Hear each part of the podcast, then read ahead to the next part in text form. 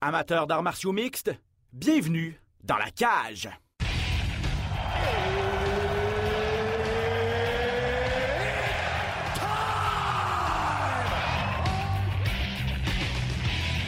Introducing first. Benoît Baudouin, RDS Info à Las Vegas. And now introducing his opponent. C'est terminé! Victoire de Patrick Côté! Merci beaucoup tout le monde au Québec.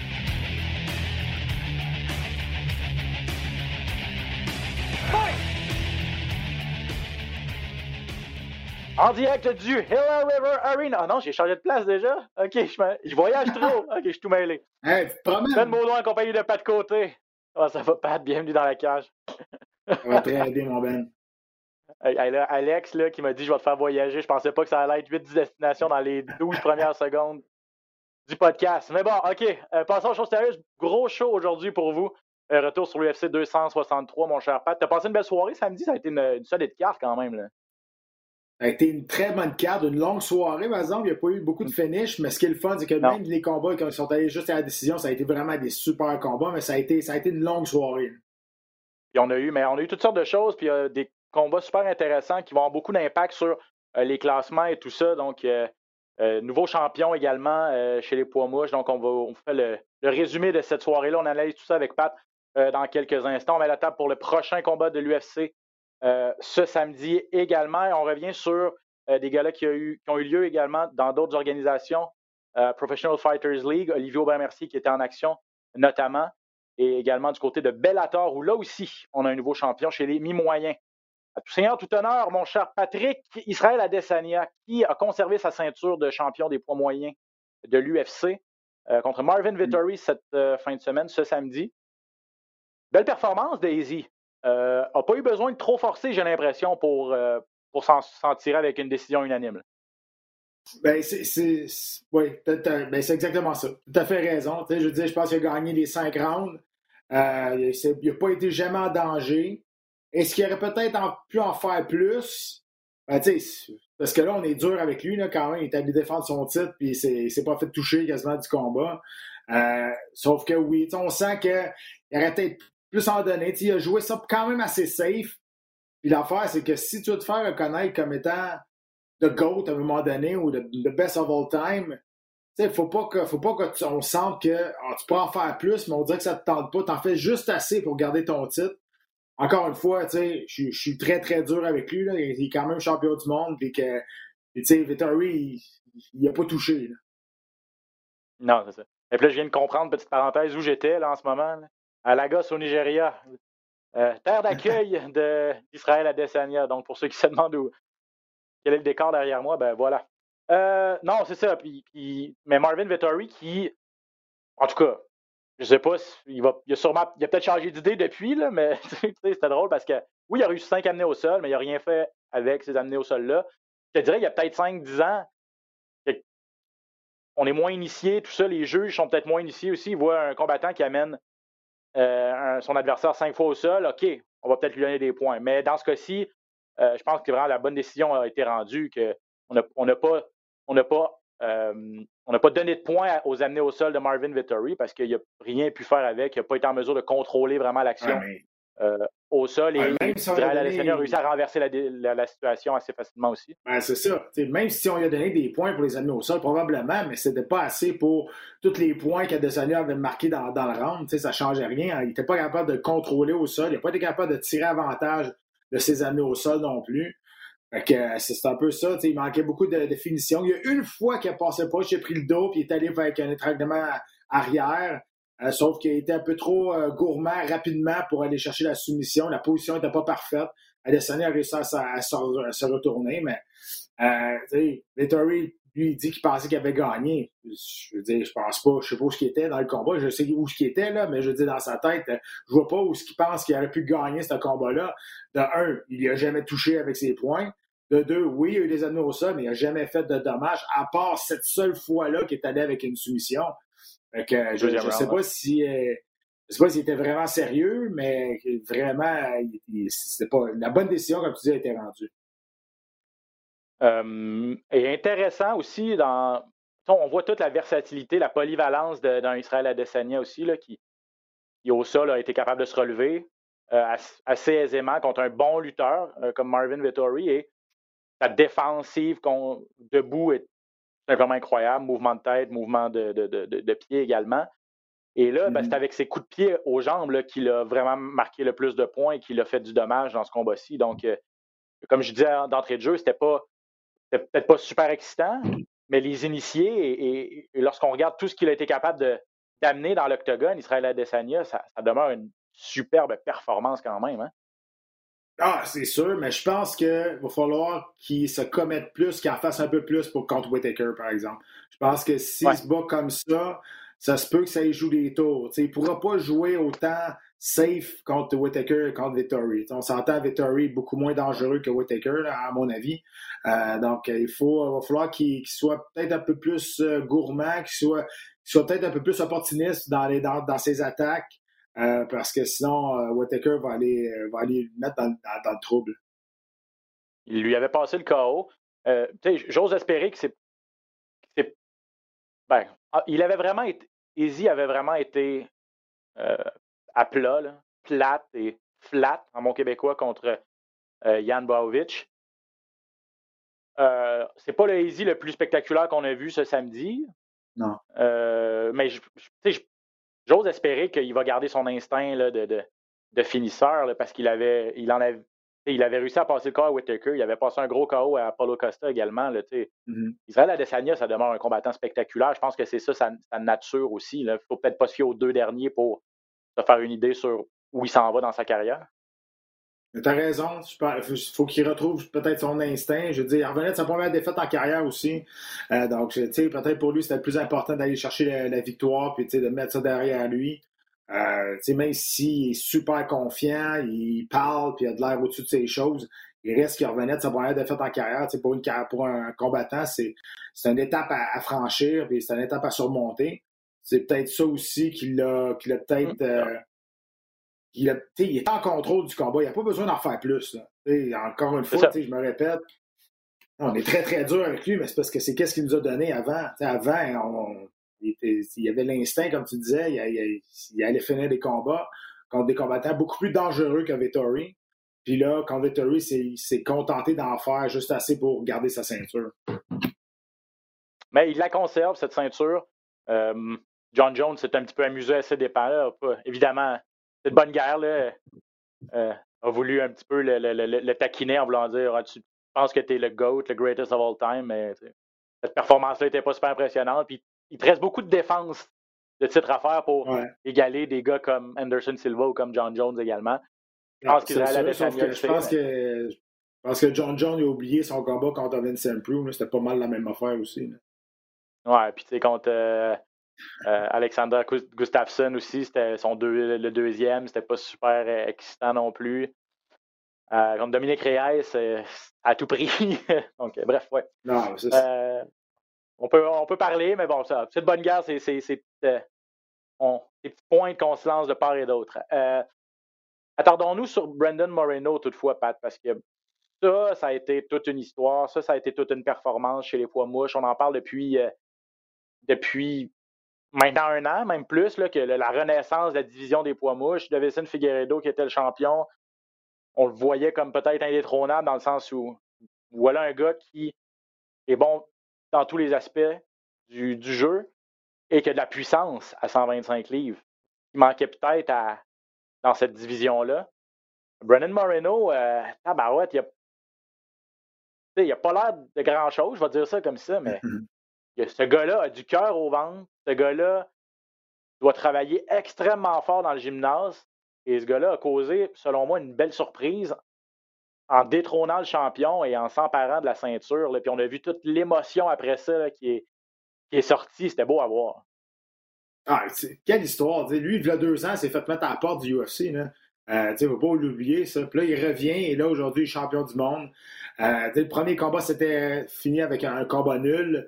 Et euh, là, euh, on est arrivé, puis Moreno avait dit là, le premier combat, j'étais un peu intimidé par peut-être sa force de frappe. Euh, tout le monde parlait de lui comme étant super puissant. J'ai goûté à sa puissance au premier combat, puis aujourd'hui, je sais c'est quoi. Je suis plus intimidé, j'ai plus peur de lui, j'ai plus peur de, de, de, Figueredo, de ce qu'il peut peut me lancer.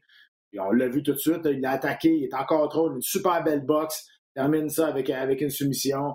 C'est vraiment une super belle histoire. Ce gars-là, il, s'est rendu une super vedette. C'est un gars qui est super charismatique. Le monde l'aime. Le monde l'a adopté aussi. C'est pas un gars qui fait du trash talk. Euh, c'est on aimerait quasiment que ce soit notre fils. c'est quasiment ça. il a l'air d'un super bon gars. Puis écoute, pour Figueredo, moi, ça m'énerve, ça m'énerve quand on, cherche des, excuses, ce soit des blessures de même. Encore une fois, on sait que la coupe de poids était difficile pour lui, il est arrivé à la peser, il restait cinq secondes à la fenêtre pour te, mettre sa balance. Ça a été très, très difficile. Et il a dit ça un peu comme, comme excuse. Il dit, le combat-là, il dit j'étais pas là, ma coupe de poids a été, a été très difficile, c'est à cause de ça. Personne qui te force à couper du poids. Arrête de prendre ça comme excuse. Arrête de dire que c'est à cause de ça. Si tu as une coupe de poids difficile, c'est pas de la faute à personne à cause de la tienne. C'est une manque de préparation, il n'y a pas du monde autour de toi qui, qui les bonnes choses, ou ben non, euh, tu n'es pas capable de le faire mentalement, ou tu n'es pas capable de le faire physiquement. Peu importe, c'est pas une excuse d'avoir une coupe de poids difficile. C'est la réalité. Euh, quand tu déshydrates beaucoup, il y a bien des choses qui rentrent en ligne de compte. Tu sais, ta, ta réhydratation, il faut qu'elle soit super importante euh, pour aller chercher ton énergie donc ta, grande énergie, ça, va aller affecter ton cerveau aussi. Donc, pour les commotions cérébrales, si tu te fais toucher, ça peut être, ça peut être euh, une, facette aussi. Mais au bout de la ligne, euh, je veux dire, c'est pas de la faute à personne d'autre si la coupe de poids était difficile que, la sienne. C'est vrai que ça semblait pas être le Davison Figueredo.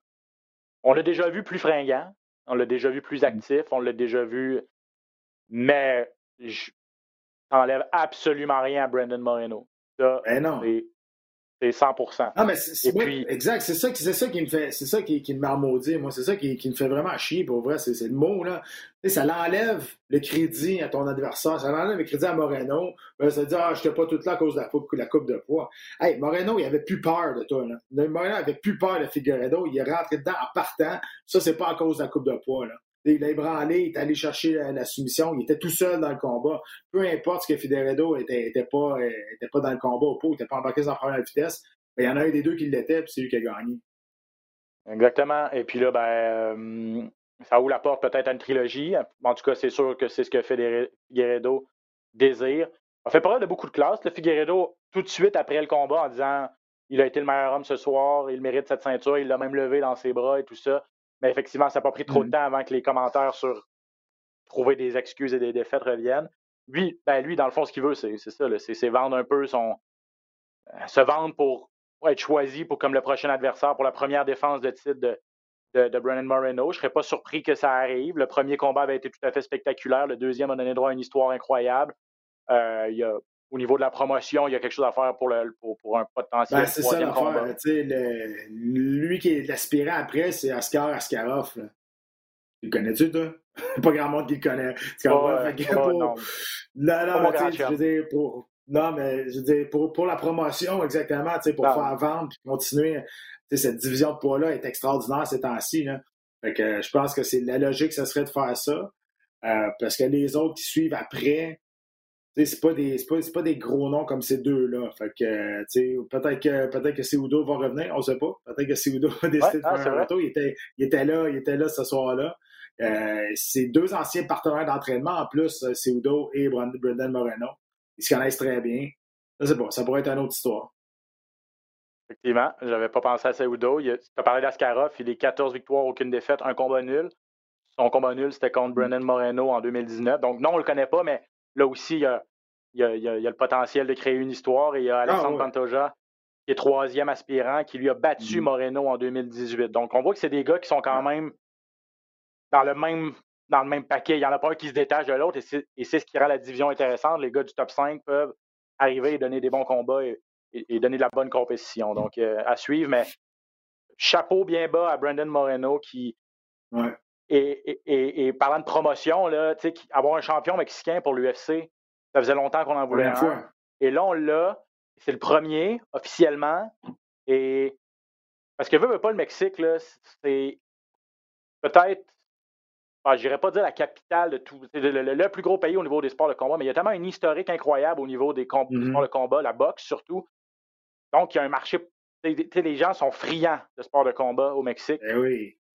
Et là, ben, il y a eu des champions mexicains de boxe. Il y en a eu des tonnes et des tonnes, mais d'avoir, de commencer à avoir des champions d'arts martiaux mix, euh, c'est non négligeable également pour, pour l'organisation et pour, et pour le pays. Donc, euh, bravo. Bravo à Brandon Moreno. Euh, je, vais, je vais probablement quitter Tijuana, là, c'est là que je, que je m'étais rendu pour ceux qui nous écoutent en vidéo. Je sais pas. Ah, probablement en Angleterre. En tout cas, parce que là, on va parler de Leon Edwards. À Birmingham, ben voilà, voilà. Ville natale de Leon Edwards, qui l'a emporté par décision unanime contre contre Nate Diaz. Euh, bon, plusieurs choses à dire là-dessus. Je ne sais pas qu'est-ce que tu as retenu. OK, qu'est-ce que toi, tu as retenu le plus de ce combat-là?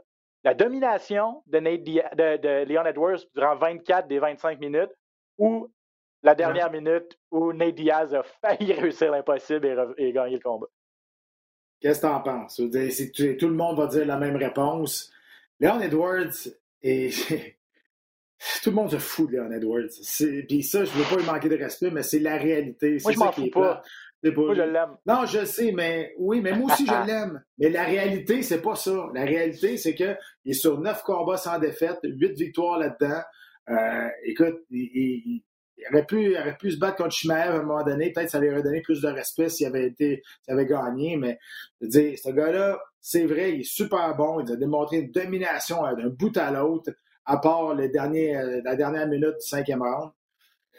Mais encore là, c'est pas assez pour lui donner un combat de championnat du monde. En plus, Dana White, avant ce combat-là, avait dit le gagnant de ce combat-là va avoir un combat de championnat du monde. Il l'a dit, c'est écrit noir sur blanc. il l'a mentionné. Même si ça avait Après été le combat, il a dit. Oui, ouais, ben, surtout, ça avait été dit hier, surtout. et, euh, et, euh, et après le combat, eh bien, il est revenu sur ses paroles et dit non, Covington est encore l'aspirant numéro un, c'est lui qui va avoir le, combat de championnat du monde. Leon Edwards est comme il, patine dans le vide, je veux dire, il est comme il veut bien, il veut bien, il veut bien, mais ça, ça arrive jamais pour, pour, pour différentes raisons, mais la plus grande raison, c'est que oui, il domine, mais il termine pas ses combats. Il n'est pas vendeur. Fait que, tu sais, puis moi, là, le monde a regardé ce combat-là, pas pour Edwards, pour Nick Diaz. Je veux dire, c'est la raison pourquoi le, monde a regardé ce combat-là.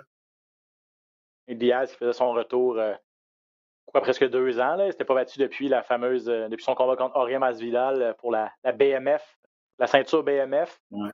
et puis ben, pour ceux qui ne l'ont pas vu, c'était totale, totale domination de Leon Edwards debout. Là avait ouvert totalement euh, aussi. Euh, ah, mais même, même, à lui, même au sol. Même au sol, c'est vrai, parce que c'est au sol qu'il ben oui. euh, parce que c'est au sol, c'est ça, avec des coups de coude notamment, qu'il a, a, ouvert le visage de Nate Diaz, qui est, un Nate Diaz special, tu sais, complètement sanglanté, mais avance comme un zombie, pas, pas fatigué pour deux scènes. Euh, et la preuve, c'est qu'à la toute fin là, du, du, cinquième round, il a ébranlé Leon Edwards. Et Christy, je sais même, je pense que lui-même a été surpris de l'avoir ébranlé parce que ça lui a pris peut-être 10 secondes, 5-10 secondes avant de, continuer d'avancer. Je je sais pas trop, s'il y avait, s'il y avait juste. Quand Edwards était vraiment ébranlé, les jambes molles, Diaz a donné un 10 secondes à, Edwards pour retrouver ses esprits. Je ne sais pas trop ce qui s'est passé. Puis après ça, il a essayé de ravancer, mais Edwards a réussi un petit peu à se défendre et tout, mais c'est vraiment, vraiment, passé proche. Là. Puis, Ariel Elouani, le, confrère euh, journaliste, qui, dit, expliquait sur son podcast à lui ou à ESPN, il disait c'est pour ça que Nate Diaz est une superstar. Le gars n'a jamais été champion du monde, n'a jamais passé proche d'être champion du monde. Mais c'est pour des combats comme ça, pour son attitude. parce que tu sais que c'est jamais fini avec lui, puis qu'il va toujours. Il y a toujours un espoir que, que, ça se termine. ben, c'est exactement ça. Puis encore, tu sais, on se souvient du perdant et pas du gagnant de ce combat-là. Puis c'est à cause que c'est Nate Diaz. C'est juste te montrer la, te montrer la, le power qu'il a en, ses mains, Nate Diaz. Ça, ouais, ça, ça, ça veut tout dire. Là, donc, là, donc euh, Dana dit que Covington, Colby Covington allait être le prochain, prochain adversaire à Kamaru Ousmane pour la ceinture des mi-moyens. Qu'est-ce que tu ferais si tu étais euh, Leon Edwards maintenant. Neuf victoires de suite. Là-dedans, il y a une nulle euh, technique. Là. Euh, mais qu'est-ce que tu ferais si tu étais Leon Edwards? Moi, être lui, j'essaierais d'aller chercher Jorge Masvidal pour un combat relativement payant aussi. Non, mais c'est pas qu'il c'est pas qu'il essaye pas, c'est pas qu'il veut pas. Je veux dire, il n'y a aucune. Il y a aucun poids de négociation. Il y a, il y a, il y a, il y a zéro. Il, je veux dire, s'il dit ah, je vais m'en aller si vous ne me signez pas dans, dans de l'UFC, OK, vote, hein? On l'a déjà quasiment mis à la porte à un moment donné, puis il était aspirant numéro 3, là, parce que ça ne marchait pas avec, avec les combats. C'est dommage, il est comme pris dans un engrenage que il faut qu'il se batte contre des gars qui sont en avant de lui. Mais là, euh, je parle en avant de lui dans l'octogone, pas nécessairement en avant de lui dans le classement. c'est comme ça. je ne sais pas si à un moment, je sais pas si à un moment donné, on va, on va lui donner le respect qu'il mérite. Je pense qu'on manque beaucoup de respect à, à, Leon Edwards. C'est plate, mais le sport, le sport est rendu là. C'est plus tes performances sportives qui comptent au bout de la ligne. Oui, il faut que tu gardes des combats, mais si tu es vendeur, ça se peut que tu passes devant quelqu'un qui a 8-9 victoires de suite, comme ce qui se passe aujourd'hui. Euh, OK. Est-ce, que c'était le dernier combat de Damien Maya qui a perdu contre Belal Mohamed, dernier combat de sa carrière ou à tout le moins à l'UFC? Ben moi, je pensais, moi j'avais lu, j'étais sûr et certain que c'était son dernier combat sur son contrat, mais là, lui, il dit qu'il en reste un. Donc, euh, je sais pas trop. Puis en plus, euh, j'ai lu ça sur, c'est Ariel Elwani, puis euh, Aaron Boxstetter qui, qui, avait écrit ça, puis j'avais fait mes recherches, puis j'étais sûr et certain. Donc, s'il reste un combat, Dana White a dit, Dana White, David Maya a dit, j'aimerais ça que ce soit contre Nate Diaz. J'aimerais que mon dernier combat soit contre Nate Diaz. Moi, je suis acheteur. J'aimerais bien, mais c'est parce que moi, j'aime beaucoup David Maya. C'est sûr que c'est, il est pas très, il est plus très spectaculaire. On s'entend, ça a été, un combat quand même assez long. Il fait trois, défaites de suite, euh, c'est ça? Euh, ouais, je pense que oui. Non, non, il avait, Vite comme ça. Il, a perdu son, il avait perdu son dernier combat, mais il avait gagné les trois derniers avant. Euh, mais tu sais, pour, pour Mohamed, lui aussi, lui aussi il, est sur, il est sur une séquence de victoire, mais il, est comme là, dans le même problème qu'Aléon Edwards. Il finit pas ses combats, ce qui fait que c'est pas super vendeur. Euh, mais euh, pour David Maya, écoute, je pense qu'il reste un combat, puis je pense qu'il est conscient là, maintenant, euh, il vouloir qu'il s'arrête. Puis, alors, je pense pas qu'on va le voir dans Bare Knuckles euh, quand, quand, quand, sa, sa, carrière va être finie à l'UFC. Donne-y pas, donne pas d'idée. Non, pour vrai, pour vrai, je acheteur aussi, là, Nate Diaz, toujours, de toute façon, n'importe quel combat de Nate Diaz, et puis ça donnerait un bon, tu sais, il est très bon au sol, le Diaz aussi. Donc, contre David Maya, ça pourrait être un, un, duel intéressant. OK, euh, Paul Craig qui a disloqué le coude de Jamal Hill. C'est bizarre, hein? Ben, c'est bizarre. Deux choses. Quelqu'un qui n'a pas fait sa. Jamal Hill, le, Jamal Hill est trop tough pour son bien-être, d'une part. Ouais, ouais. Oui, puis non. Non? Pas d'accord? Ben, c'est parce que ça s'est fait tellement vite il n'y a pas eu le temps d'abandonner. Quand tu regardes, tu, regardes ça, tu, regardes la reprise, il est allé chercher la clé de bas en, dessous. Après ça, il l'a tourné dans les airs. Puis là, après ça, ça s'est fait ultra rapidement. Ce qui fait que, il, il, pensait peut-être qu'il y avait tout le temps une façon de tourner son bras, d'aller chercher un angle. il n'a pas résisté. Je vais donner l'exemple de Charles Oliveira contre Ferguson. Ferguson, on l'a vu, là. Il avait du temps pour abandonner, là. Il n'a pas abandonné, mais son bras est quasiment pété, là. Mais dans cette situation-là, il n'y a pas eu beaucoup de temps pour penser d'abandonner. ça s'est fait ultra, ultra rapidement, puis la pression est devenue ultra euh, euh, grosse sur l'articulation. Fait que, tu sais. Me semble qu'on l'a vu, longtemps, le bras plié dans le mauvais sens. Oui, mais la, oui, le bras, mais la, position. La position qui ça tournait dans les airs, il, tournait, il retournait par-dessus, en dessous. Ce qui fait que à toutes les fois que ton corps bouge, tu as toujours une, espèce de, fausse impression que tu vas t'en sortir. Euh, écoute, je dis, l'important, c'est que le bras n'est pas cassé, il est plus disloqué, puisqu'on on y a replacé, on y a replacé dans, dans le vestiaire après. Mais euh, encore une fois, c'est pour montrer comment Craig est tellement dangereux. Là, ah pense qu'il est sur 15 victoires, euh, il y a 15 victoires et 15 finishes. C'est un gars qui est ultra. il a beaucoup de confiance dans son jiu-jitsu. Hein. Lui, il est allé au corps à corps, il s'est pitché sur le dos. Puis, euh, let's go, on joue à terre. Et que ça, ça démontre, euh, ça démontre quelqu'un qui a énormément de, énormément de, confiance en son jeu au sol. Que tu as vu euh, après, je pense que c'est même Jamal Hill lui-même qui a posté ça sur, sur les médias sociaux. la fin de soirée entre de Jamal Hill et de Paul Craig à Las Vegas, là, comme de quoi. Jamal Hill, lui, s'est fait placer le coude, comme si rien n'était. Après ça, il est allé au bar avec Paul Craig, l'Écossais. Ils se sont enfilés des, des shooters jusqu'aux petites heures du matin, puis les deux ont, ont eu bien du fun ensemble, apparemment. Donc, c'est quand même spectaculaire. je suis pas surpris, puis. je suis pas surpris, puis honnêtement, ça arrive bien plus souvent que le monde pense. Et souvent, là, après un combat, là, moi, là, on était soit à Montréal ou de quoi de même, j'ai invité à Montréal mes, mes, adversaires à mon after party, ou, dépendamment c'était qui, mais la plupart, euh, je m'entends bien avec tout le monde. Hein. Mais, tu sais, à Vegas, aussi, on se retrouvait tout le temps au, lobby de l'hôtel, puis on, on se voit, puis on se prend deux, trois, deux, trois shots, d'une bière ensemble. Tu sais, quand, quand, contre euh, Josh Berkman à Saskatoon, on a passé la soirée ensemble après, parce qu'on était contents parce qu'on avait gagné 50 000 du, du Fight of the Night. Fait qu'on a célébré ça ensemble, sais. Mais ça arrive, ça arrive super souvent que après le combat, les gars se retrouvent à la même place, puis on se prend une bière ensemble. Puis c'est de la business, là, euh, c'est ça aussi. Puis euh, je vais revenir sur ce combat-là parce que l'arbitre, même, même Paul Craig a dit à l'arbitre, il dit hey, son bras est disloqué, son, son bras est pété. L'arbitre, il, il continuait. Il, regardait, puis il écoutait pas. Fait que là, Craig, là, tout le monde dit ah, mais, Craig, ouais, mais Craig, qu'est-ce que tu veux qu'il fasse? Je veux dire, si l'arbitre n'arrête pas le combat, ben, il continue à frapper. Je veux dire, c'est plate, mais c'est ça la réalité. C'est l'arbitre qui était, qui était dans le champ. Ah, Jamal Hill continue d'être actif lui aussi un peu. Comme tu dis, on dirait qu'il essayait de s'en sortir il abandonnait pas, là. Il, il, s'est pas tordu de douleur, il, pas... pas. Il était pas actif, c'est juste qu'il n'y a plus de contrôle sur le bras. Ouais, ça. Il faisait ça de même? On, on, aurait dit qu'il était actif, mais il n'était pas pantoute. En tout cas, je suis d'accord avec toi que l'arbitre, euh, comme fait, parce que c'est ça devient dangereux. L'arbitre est là pour protéger les combattants. Puis quand ton bras est plus là de même, là, puis l'autre continue à tirer, c'est les ligaments manés qui vont lâcher. Là, là je pense ouais. plus peur qu'il y a de mal, mais euh, non, il faut, dans des blessures comme ça, il faut que l'arbitre intervienne beaucoup plus, beaucoup plus rapidement. Euh, Brad Riddle, Drew Dober, euh, combat de la soirée. Euh, il n'y avait pas d'autres candidats. C'était. Ça frappait.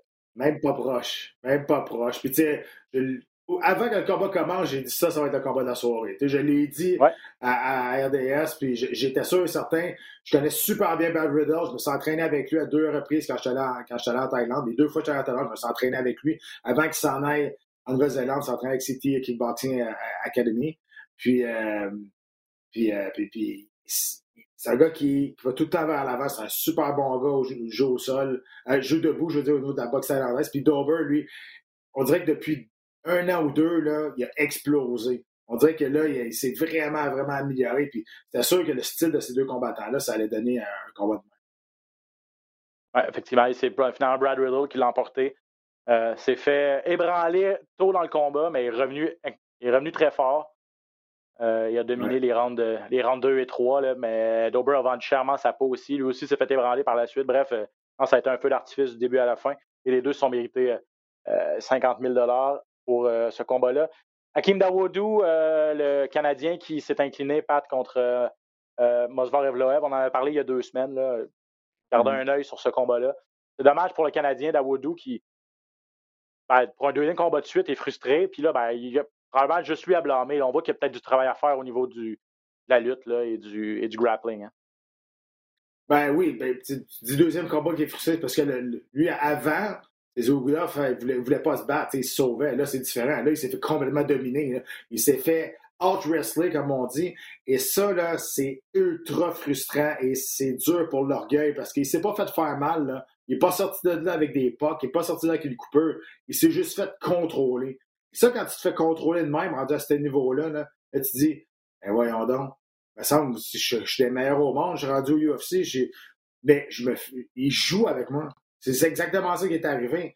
Et que, tu sais, là, tu te remets en question. Ah, ça, ça, se peut pas que, ça se peut pas que je me, je m'ai entraîné en sachant la, force de mon adversaire, puis je pensais être prêt, puis finalement, j'étais à des allées-lumière d'être prêt à me battre contre un gars de même. ça va être décourageant, ça. Ouais. Euh, et puis, en terminant, je vais te poser une question que j'ai posée quand, avec Edwards et puis, euh, et puis Diaz par rapport à Terrence McKinney qui a réussi quand même le KO le plus rapide dans l'histoire des poids légers. 7 secondes, il a passé le KO à Matt Frivola. Est-ce que tu te rappelles de la performance du KO ou de sa célébration ratée où il s'est tourné le genou et on pense que c'est peut-être peut grave, le pauvre. Ouais. Quatrième KO le plus rapide de l'histoire, comme tu as, raison, c'est le, le, le, KO le plus rapide chez les poids légers. Euh, tu sais, maintenant, je, je, sais parce que quand, quand, je combattais, il nous le disait aussi avec le meeting des, des fighters après la pesée. Il disait de ne pas, pas sauter sur la cage. Pas sauter parce que, de un, euh, c'est dur pour les caméramans. Les caméramans sont proches aussi. Souvent, sont, sont sur dessus de la cage pour, pour filmer en dedans. tu, tu sais jamais. Puis, euh, tu sais, c'est pour ça qu'on donne maintenant des amendes. Si tu sors de la cage maintenant, dépendamment où ce que tu es, mais à New York, si tu sors de la cage, tu vas avoir une amende monétaire par la commission. c'est pour toutes ces affaires-là. Tu sais, je veux dire, mais tu vois des gars comme Justin Gagey qui font des backflips de, dessus de la cage aussi. On dire de quoi? Michael Chandler a fait, la dernière fois. C'est ça. Fait à toutes les fois que ces gars-là, des superstars, font ça, là, je le confirme que Dana White est de même, avec Charlie Side, OK, fais-toi pas, fais pas mal, fais-toi pas mal, tu sais, parce que c'est niaiseux. Je veux dire, je veux dire tu, tu, te bats, t'es correct, mais là, tu vas faire l'affaire de même, puis tu vas te péter les genoux. Mais, tu sais, je peux comprendre, ben, oui, je peux comprendre le gars, tu sais, je veux dire, le gars, il accepte le combat à la dernière minute, s'en va là, premier combat UFC, pète le gars en 7 secondes, il est, il est excité, il, veut célébrer, il sait pas quoi faire, il a même pas monté sa cage, il est comme monté sa cage, il sait plus quoi faire, il s'est laissé tomber, il s'est laissé tomber, puis il s'est fait mal aux genoux.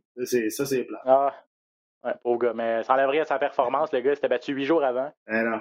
Un coach 72 secondes quand même, le, il avait passé une minute 10 dans, dans une cage, euh, dans une autre organisation 8 jours avant, il a passé 7 secondes, fait que ah, deux, semaines, euh, deux semaines de suite, des soirées au bureau pour lui. Donc, euh, en espérant qu'on va le revoir rapidement parce que ça a l'air d'être un gars excitant. Puis, on va lui souhaiter un jeune, un jeune prospect en plus. Donc, ce serait plate qu'il soit obligé de s'absenter pour plusieurs mois. OK, on va parler rapidement, Pat, de ce qui s'en vient ce samedi à l'UFC. Chan Son Jung, le Korean Zombie, classé quatrième chez les poids plumes, contre Danny Gay. Ça, c'est le genre de combat qui. C'est comme un, c'est comme un no-win situation là, pour, pour le Korean Zombie, j'ai l'impression. Et pour Danny Gay qui a tout à gagner. Je veux dire, je regarde le Korean Zombie qui s'est battu contre les meilleurs, qui est dans le top 5, euh, qui... mais qui n'a pas le droit de perdre contre un gars comme Danny Gay qui est sur une belle lancée puis qui est vraiment classé derrière lui. Là. Ça va être. C'est dangereux pour lui. Là. Ouais, Danny Gay a gagné 7 de ses 8 derniers combats. Je veux dire, c'est quand même. Euh, ça va super bien pour lui. Mais c'est pas, encore une fois, c'est pas un pas un, une star. Et je veux dire, il est très très bon, là, mais son nom, Danny Gay, il n'y en a pas beaucoup qui savent que il se battent au UFC. on s'entend, c'est comme ça. Et Korean Zombie, lui, faut qu'il se fasse pardonner le bain des affaires. son dernier combat comme Brian Ortega, s'est fait complètement dominer. Et lui-même avait dit par la suite qu'il avait été, euh, qu'il était gêné de sa performance. Euh, je veux dire, Brian Ortega a fait un combat quand même assez parfait. Il, était, il, était, vraiment. Brian Ortega était dans sa zone, mais pas à peu près. Mais euh, oui, tu as, fait raison. Moi, tout, je suis d'accord avec toi. C'est un, une situation qui ne peut pas l'échapper, Korean Zombie. C'est ça. Lui, il était à une victoire, dans le fond, d'avoir un combat de championnat, le Korean Zombie. Euh, parce que c'est Ortega là, qui va se retrouver contre Alexander Volkanovski dans, dans, quelques semaines. alors que lui, ben, c'est un peu de retour à la planche à dessin. On lui, et on lui donne le gars qui est classé huitième chez les plumes. Euh, c'est un gars qui n'est pas à prendre à la légère. Danny Gay, en plus, qui. Je sais pas s'il s'est trouvé de la puissance. C'est un gars un peu. Pas, tu dis pas connu, c'est quand même un vétéran de l'UFC. Ça fait un certain temps qu'il est avec l'organisation, mais, on ne le connaît pas parce que c'est un gars qui, va, qui, allait toujours à la décision, un peu lui aussi. Mais là, il vient, son dernier adversaire l'a terminé par un, seul coup de poing. Donc, il va avoir une bonne un bon boost de confiance, lui, à, à l'aube de ce combat-là aussi. Ouais, c'est ce que je pense aussi. Puis, tu sais, euh, c'est juste parce que c'est ça. Ça, prend des performances flamboyantes, ça prend des gros noms aussi. Mais là, lui, s'il va chercher une victoire face à, à Zombie, là, écoute, euh, ça le fait monter dans le classement et pas à peu près.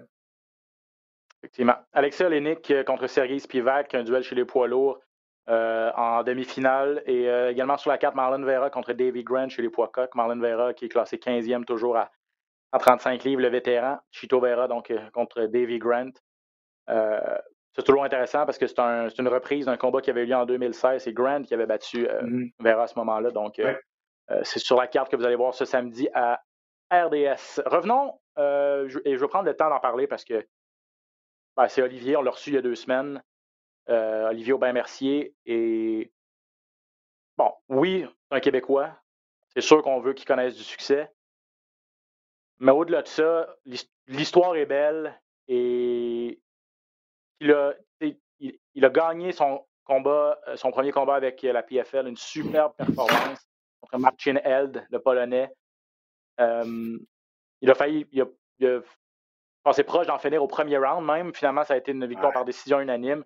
On a senti Olivier, Pat, qui, euh, était tellement soulagé. Puis il nous le disait dans son entrevue il y a deux semaines, j'ai hâte de me battre. Je me suis rendu compte en étant deux ans hors de l'octogone, hors de la cage, à quel point j'aime ça, ce sport-là, que je suis choyé de pouvoir pratiquer mon, gagner ma vie avec mon sport. Et là, j'ai hâte de le prouver. Et, je pense qu'il l'a prouvé avec une belle performance.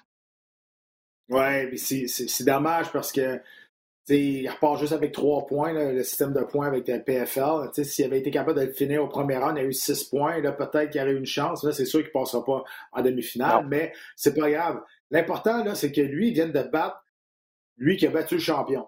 Donc, c'est pour ça, après, là, tu dis, OK, c'est qui le champion à cette heure? J'ai bien aimé ça quand, quand, quand tu as dit ça après ça sur Twitter, mais c'est ça pareil. À un moment donné, pense que ça va le mettre en confiance. Il revenait de deux ans là, que c'était pas battu, des blessures, puis euh, des, choses comme ça. La pandémie, ça avait été dur. Puis euh, oui, super belle performance euh, d'Olivier. Combat à sens unique. Et c'est sûr qu'il va être dans le tournoi dans, 2022. Le, prochain tournoi, c'est sûr et certain qu'il va être dedans. Et on espère qu'il ne va, pas, va pas manquer le premier combat. Là, mais ça. j'en avais parlé. Hein, pour l'important pour lui, ce n'était pas vraiment de penser faire une longue route dans ce tournoi-là parce que les chances étaient vraiment, vraiment minces. Ben, il mais l'important, hein. c'était. Ben oui, puis l'important, c'était de retrouver le chemin de la victoire parce qu'il était sur trois défaites de suite, de revenir, de retrouver ses sensations, retrouver ses repères. C'est exactement ce qui est arrivé. Qu'est-ce que tu as pensé de sa performance? Pour les gens qui n'ont pas eu la chance de le voir sur les ondes de RDS2, c'était jeudi dernier. Euh, le, combat n'est pas allé au sol. on parle, on parle toujours d'Olivier, le, combattant de judo, un gars mm-hmm. qui est bon au sol. Il y a des bonnes soumissions également. Martin L avait 14 victoires euh, par soumission, un as du jeu au sol également. Le plan de match, c'est clairement pas d'aller au sol avec lui. Et, et c'est grâce à son, à son striking qu'Olivier a dominé ce combat-là. Donc, ça, c'est aussi encourageant. je ne sais pas comment tu vois ça, là, mais parce que dans les trois dernières défaites d'Olivier à l'UFC, n'avait pas non plus été au sol beaucoup. Là, on se dit, ah, mais il, quitte un peu, il, délaisse un peu ses, forces. En même temps, le gars, il n'est pas pour aller au sol contre un Gilbert Burns, qui est un spécialiste de Jiu-Jitsu brésilien, ou un Armand Saroukian, qui est un spécialiste de, Sambo. sais je comprends que ça peut être difficile, mais là, de voir que le plan de match est clairement de rester debout, qu'il a pu dominer dans cet aspect-là. Et puis quand c'est allé au sol, puis qu'il a été un petit peu en danger, Olivier euh, a, pu s'en sortir, les fameuses jambes qui auraient pu être dangereuses. Donc, bref, je ne sais pas ce que tu as pensé de son plan de match et de, son jeu debout, mais c'était plutôt convaincant. Hein. c'est un, bon plan de match. Je veux dire, c'est sûr que tu essaies de rester dans les faiblesses de ton adversaire. Je pense qu'au niveau du combat debout, Olivier avait un léger avantage. Il y avait beaucoup plus de, de succès avec la, précision de ses coups. Je pense qu'il y a encore du travail à faire pour polir son striking. les coups viennent souvent en crochet. Il y a pas beaucoup de coups en ligne droite. Euh, donc ça, c'est quelque chose qui, pourrait euh, être poli dans, son jeu. Euh, mais il reste que avec, ça vient avec de la confiance. Ça vient avec OK, je, vais essayer des nouvelles affaires, je vais essayer des choses. il est très, très bien entouré. Mais encore une fois, dépendamment de l'adversaire qui, qui, qui était en avant de lui, je pense qu'il ne faut jamais t'oublier d'où ce que tu viens. peu importe. Et là, euh, tu sais, Elk a, essayé euh, à plusieurs reprises des clés de jambes, mais euh, moi, ce que j'ai aimé d'Olivier, c'est son calme. Parce que je veux dire, à un moment donné, il avait deux, trois occasions là, des clés de jambes que même s'il avait paniqué, peut-être qu'il aurait tourné pas du bon côté, peut-être qu'il aurait, il aurait fait des mouvements qui n'étaient pas supposés. Moi, j'ai bien aimé le, calme d'Olivier malgré les deux ans d'absence. Oui, tout à fait. Euh, il n'a pas, pas, paru trop rouillé non plus. et c'est sa mmh. première victoire depuis avril 2018, donc plus de trois ans. Donc ça aussi, ça fait du bien pour lui. Là, ah, tu as parlé du tournoi, de, tournoi 2022. On va lui souhaiter qu'il reçoive une invitation de PFL, qui, reste sous contrat avec l'organisation euh, pour, le, pour le tournoi. Mais là, il y a quand même des galas qui sont présentés euh, de PFL au cours des prochains mois. Ça reprend la, prochaine phase, ça va être au mois d'août. Et Olivier s'est pas caché de dire je veux être sur ces, sur ces galas-là aussi. Euh, parce que oui, on continue avec ceux qui sont, qui sont dans la phase éliminatoire du tournoi, mais il faut remplir des cartes avec d'autres combats qui ne mm-hmm. sont pas nécessairement dans, qui font pas nécessairement partie du, tournoi euh, à un million de dollars. Donc, Olivier a, levé sa main et a dit je veux me battre. Donc, ça va être important pour lui là, de, demeurer actif avec l'organisation si possible et, de demeurer actif tout court. quand tu n'as pas été dans la, en action pendant deux ans, là, tu veux maximiser aussi ton retour. Hein. Ben oui, non, c'est sûr. Là, je veux dire, il revient avec une belle performance, il a gagné. C'est sûr, là, ça a temps d'y retourner. je peux le comprendre. Là, après deux ans, tu commences à gratter les murs.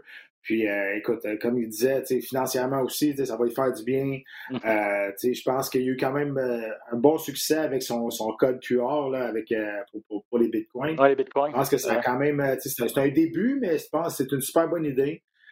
fait que, écoute, on espère que ça va continuer comme ça, mais il va bâtir autour de ça. Puis surtout, là, je, je le répète, il vient de battre lui qui a battu le champion. Pour la confiance, c'est beaucoup ça. Oui, c'est vrai. Martin Held qui avait battu Nathan, Schultz euh, un mois auparavant de façon assez décisive. Et Nathan Schultz, c'est pas mm. n'importe qui, c'est le gars qui était, comme tu le dis, double champion de PFL. Donc, euh, ce tournoi-là est ouvert. Euh, ça va être intéressant de voir qui, qui, va, qui va en sortir gagnant. On vous présente d'ailleurs les, les galas de PFL sur les ondes de RDS jusqu'à la fin de, de, la saison. Il y avait également en action Clarissa Shields, Pat. Ça, c'est un combat que les amateurs de sport de combat attendait avec impatience la méga championne de boxe, la superstar, peut-être la meilleure boxeuse au monde présentement, euh, qui faisait ses débuts en arts martiaux mix. Elle, elle s'est pas cachée, elle va être championne dans les deux sports simultanément, elle va être la première à réussir ça. N'a pas été de tout repos, hein? Clarissa Shields, euh, elle a réussi à l'emporter là, euh, contre Brittany Elkin, une fille qui, avait trois victoires, six défaites, une adversaire à sa portée, là, vraiment choisie, choisie expressément pour elle, pour, les, pour bien faire paraître Clarissa Shields à ses débuts. Ça n'a pas été le cas parce que les deux premiers rounds, elle les a passés sur le dos, Clarissa Shields. Donc, elle aussi, euh, elle a encore des crottes à manger malgré la victoire. Hein. Ben oui, mais tu sais, je veux dire, c'est sûr qu'elle, elle vient d'un sport professionnel, c'est la meilleure euh, au monde au niveau de la boxe. Tu sais, là, elle commence ses arts martiaux mix dans une grosse ligue contre des combattants qui ont de l'expérience. Euh, tu sais, je veux dire, elle ne sera pas championne demain. Il y a beaucoup, beaucoup de lacunes dans son jeu. Euh, je pense que c'est une fille qui n'a pas la langue dans sa poche non plus. Elle a commencé à peut-être à parler qu'elle va devenir elle-même la, meilleure au monde, peut-être parler de Kayla Harrison. J'espère qu'elle ne pense pas qu'elle peut tenir son bout contre Kayla Harrison parce que ça va être, ça va, elle va être très déçue. elle va se faire faire mal. Euh, écoute, je pense c'est correct. Avec une, la première victoire, ça va lui donner encore la confiance. Elle va comprendre le jeu, comment, comment ça marche. Mais pas se faire d'illusions non plus. Là. Et je veux dire, euh, c'est pas, pas l'élu. Je veux dire, elle ne viendra pas championne en, une, en un an. Il y a beaucoup trop de lacunes dans son jeu. Puis son adversaire, pas être méchant, là, mais son adversaire, trois victoires, six défaites, là, on s'entend que c'est pas, euh, pas le gros char non plus. Non, c'est ça. je veux pas. Quand t'as jamais fait de lutte de ta vie, peux rentrer dans un gymnase en roulant une couple de jours. T'as beau rouler avec John Jones, puis avec Holly Holm, puis avec euh, ah, mais ça, ça, me fait rire, ça aussi. Je veux dire, même si je joue au hockey avec Mario Lemieux, je ne jouerai jamais dans la Ligue nationale de hockey, tu comprends? Avec, même si je m'entraîne avec Kobe Bryant, euh, feu Kobe Bryant, mais avec n'importe qui, avec LeBron James, je ne jouerai jamais dans la NBA.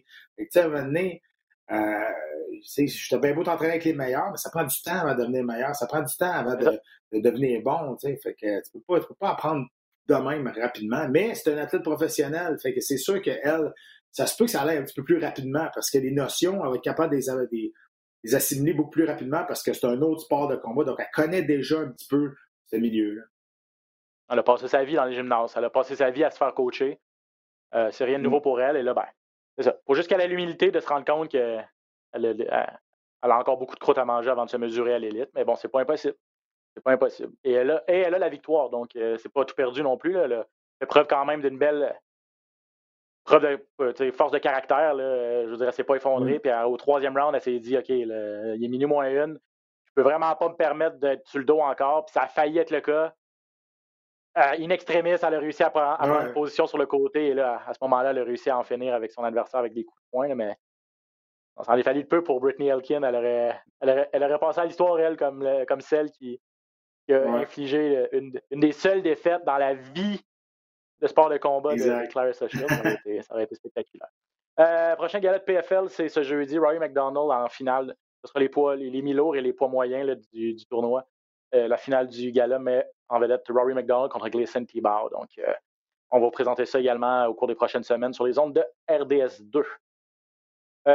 J'ai pris le temps de regarder Pat Bellator hier vous voulez aller revisionner ce qui s'est passé du côté de, de, Bellator, c'est disponible sur YouTube gratuitement, donc profitez-en, mon Dieu. Pas grand-chose de gratuit en ce moment. Là. Bellator est notre podcast, donc consommez-les sans modération, mais ben, c'est intéressant parce qu'on en parle souvent quand même de, Douglas Lima au podcast. champion des mi-moyens de Bellator. Moi, j'ai toujours dit que c'est un des, meilleurs mi-moyens dans le monde. Là, tout, tout, tout, organisation confondue. C'était pas sa soirée en vendredi. Hein. Il s'est fait euh, dominer euh, par le russe. Euh, par le. C'est pas un russe, c'est un Ukrainien, si je ne m'abuse. Yaroslav Amosov. Longue soirée pour, pour Douglas. Ils m'ont parlé de passer sa soirée sur le dos, c'est ça qui est arrivé. Ouais. Il était, il était, flat. On dirait qu'il n'a jamais été capable ah, d'embarquer dans le combat. Il n'a jamais été capable d'embarquer sa deuxième vitesse. Sauf que je veux dire, il n'a jamais eu le temps de penser de rentrer à la deuxième vitesse. Il s'est fait lutter, il s'est fait contrôler, il s'est fait dominer pendant cinq rounds de temps. C'était comme un choc un peu. Là. On regardait ça. Je dis, ben c'est-tu le même qu'on connaît? C'est-tu vraiment libre? Euh, il n'y avait, avait, aucune intention d'exploser. Ça ne marchait pas. Il n'y a rien qui marchait. Il n'y a rien qui sortait. Euh, fait que, je, écoute, je ne veux pas rien enlever à, je pas rien enlever au nouveau champion. Je veux dire, il a fait, il a fait ce qu'il avait à faire pas un combat qui était, qui était super euh, entertainment, on s'entend. C'était un combat qui était quand même assez long à, regarder. Mais euh, très, tu sais, je ne veux pas dire que j'ai été déçu de la, performance de, Lima parce que il se bat contre un lutteur comme ça qui prend des bonnes positions puis qui est fort physiquement puis il garde, c'est pas facile. Mais moi, ce que j'ai pas aimé de Lima, c'est qu'il acceptait tout le temps son sort. Il, a, acceptait tout le temps les, positions. On dirait qu'il. Oh, oh, il n'était pas là, il n'y avait, y avait rien qui sortait. Ça, ça m'a, surpris. Oui, je suis d'accord. Euh, sans rien enlever à Mosov, tu as raison, parce que lui, ben, son, il avait une idée en tête, puis euh, je pense qu'il y a un taux de réussite de 100 Il, a, il, a, eu réussi 5 mm. amenés au sol, une dans chaque round. Et lorsque ça allait au sol, ben, Lima se relevait pas, puis Amosov gardait, gardait sa position là, pendant plusieurs minutes.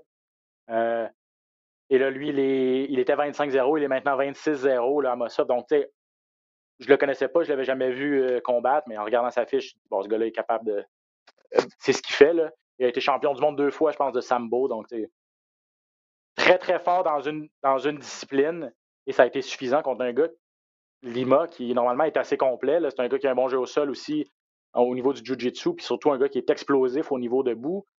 Euh, mais non, c'est ça. Je pense qu'il y avait un peu de. Il y avait vraiment un peu de, de d'Amosov qui est vraiment fort. Lima qui n'était pas dans une bonne soirée, puis la motivation l'a comme quitté. Là. On voyait dans ses yeux, il acceptait son sort, c'est ça, c'est bizarre. Hein. Euh, puis Aaron Pico également euh, contre Aiden Lee, ça, ça a été une victoire à sens unique, mais Pico, c'est un gars qu'on surveille aussi parce que ben, c'était quoi la huitième? C'était la huitième merveille du monde il y a une couple d'années, euh, lorsqu'il a commencé à 20, dans, sa jeune vingtaine là, à, Bellator, enchaînait les victoires et tout ça. Puis finalement, il a un peu pas. la chaîne a un peu débarqué, mais là, depuis ce temps-là, je regardais euh, quatre victoires de suite quand même après ces deux défaites euh, en 2019, deux défaites par KO. Donc, euh, retour sur les rails. Pour je trouve qu'on est en train de leur... On est en train de leur bâtir comme il faut. On, on, fait attention, il donne des adversaires à sa mesure, on leur donner la confiance. Je pense que le, le hype, c'est ce qui est le plus dangereux dans un, pour un athlète. Quand, quand on te met déjà sur un piédestal, mais tu n'as rien accompli quand même, même si tu super bon, faut être quand même assez de je peux dire, d'humilité pour prendre cette, cette pression-là. Parce qu'on te met de la pression sur ses épaules, mais c'est même pas toi qui, qui le mis toi-même. C'est pas facile pour un, jeune combattant, un jeune athlète de, de dealer avec ça. Non, effectivement. Et là, lui, ben, je suis d'accord avec toi, on, le rebâtit. On a fait un peu la même chose avec euh, Michael Van Page. Euh, on l'a monté rapidement. Euh, on disait qu'on lui donnait des adversaires faciles. Finalement, il est embarqué dans le, fameux tournoi qui a eu lieu il y a deux ans, de tournoi des mi-moyens de Bellator lorsqu'il a affronté Lima, ça a été euh, une dure défaite. Et là, depuis ce temps-là, ben, on, lui redonne des, opportunités, des combattants plus à sa mesure. Il passe au travail comme si de rien n'était. Et là, lui, ben, Venom Page disait, MVP disait, ben, il veut jouer ma revanche contre euh, Douglas Lima. Là. je ne sais pas si on va lui donner Lima ou on va lui donner Amosov, le nouveau champion. Bref, ça va être à suivre euh, chez les 170 livres du côté de, Bellator. Euh, bon, dans l'actualité, pas, pas grand-chose. Je ne sais pas si tu as vu des trucs. Là. Moi, honnêtement, ben, c'est sûr que ça tournait autour de l'UFC 263 et revenir sur le gala, mais j'ai vu un article qui, m'intéressait. C'était Georges Saint-Pierre qui a expliqué dans, dans une revue comment il avait comment il négociait avec l'UFC. Il nous amenait un petit peu dans les, dans les, dans les coulisses de ces négociations de contrat. C'était. Je sais pas si tu as eu. Est-ce que tu as eu l'article? Oui, oui. C'est quand même assez intéressant. On s'en, doutait de tout ça, mais on apprend, entre autres, que euh, après ses combats, à sa deuxième défense de titre, je pense, après qu'il a battu Matthews euh, euh, pour s'emparer du titre, qu'il l'a récupéré contre Matsera et là, qu'il au début de son deuxième, de son deuxième règne, a exigé de, ne pas renégocier son contrat avant qu'il arrive à échéance, en mmh. fait. Pour après ça dire si je gagne, ben, je vais essayer d'aller miser là-dessus. Et finalement, ça a été payant pour lui. C'était contre John Fitch. Et finalement, ça a été payé, payant pour lui parce que l'UFC a fait comme Oh, on ne prendra pas le risque de le perdre pour une autre organisation, on ne prendra pas le risque de le mmh. perdre. on sentait que la popularité de, de, Georges commençait à monter. Là. Fait qu'on est arrivé avec une offre que Georges ne pouvait pas refuser juste avant, juste avant que son contrat arrive à échéance. À partir de ce moment-là, qu'il a réussi à se négocier des, des, pourcentages de revenus de la télé à la carte et tout ça. Donc, euh, c'est rare qu'on peut aller dans les coulisses comme ça des, négociations. Donc, pour les gens que ça intéresse, à ouais, puis, euh, et honnêtement, je, cherche encore la raison pourquoi, pourquoi on a parlé de ça. Euh, c'est comme sorti de nulle part. C'est comme une balle chansante. On lit ça. mais pourquoi? Pour, il parlait de comment qu'il avait gagné lors de son premier combat de championnat du monde à l'UFC 50. C'était ça les bourses dans ce temps-là. Moi, j'étais supposé me battre pour 2500$ face à Marvin Eastman. C'est sûr que j'ai gagné beaucoup plus d'argent quand je me suis battu contre Tito Ortiz. Mais, euh, mais tu sais, Georges s'est battu pour 8000$, euh, je pense, ou 9000$ pour le combat de championnat du monde contre Hughes. C'est rien, là, tu sais.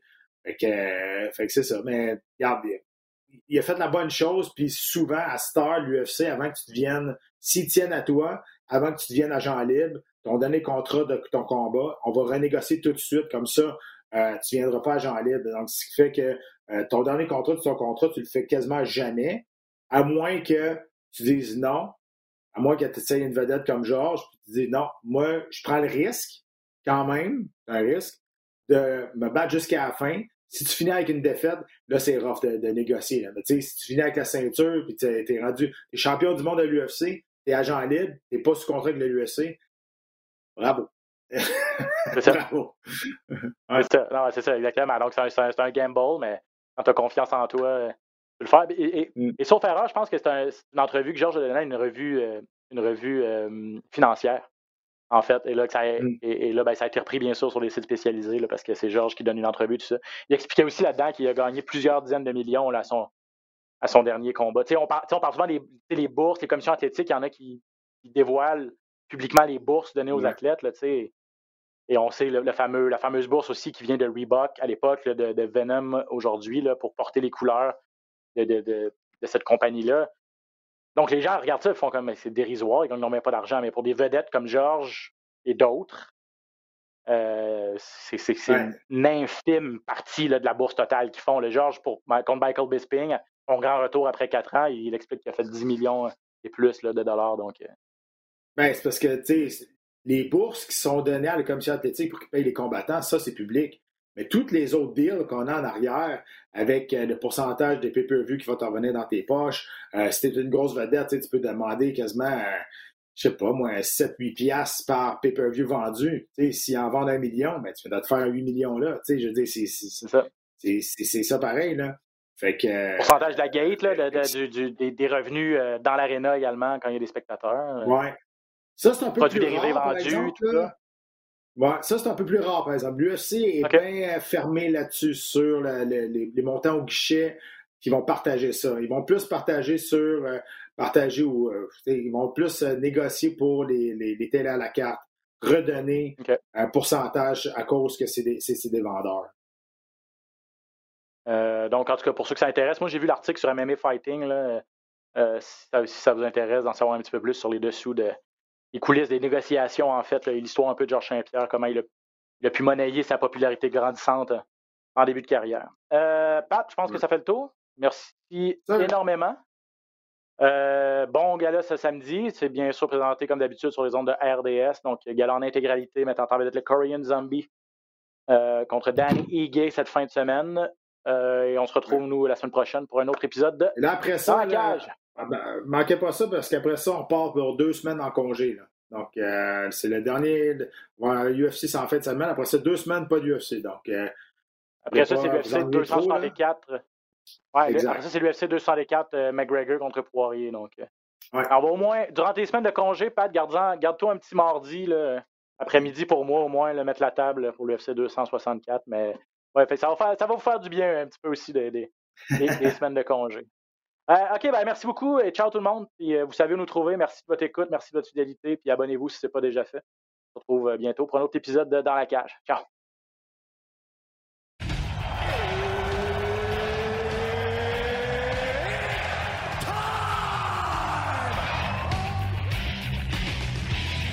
Introducing first, Benoît Baudouin, RDS Info à Las Vegas. and now introducing his opponent. Merci beaucoup tout le monde au Québec.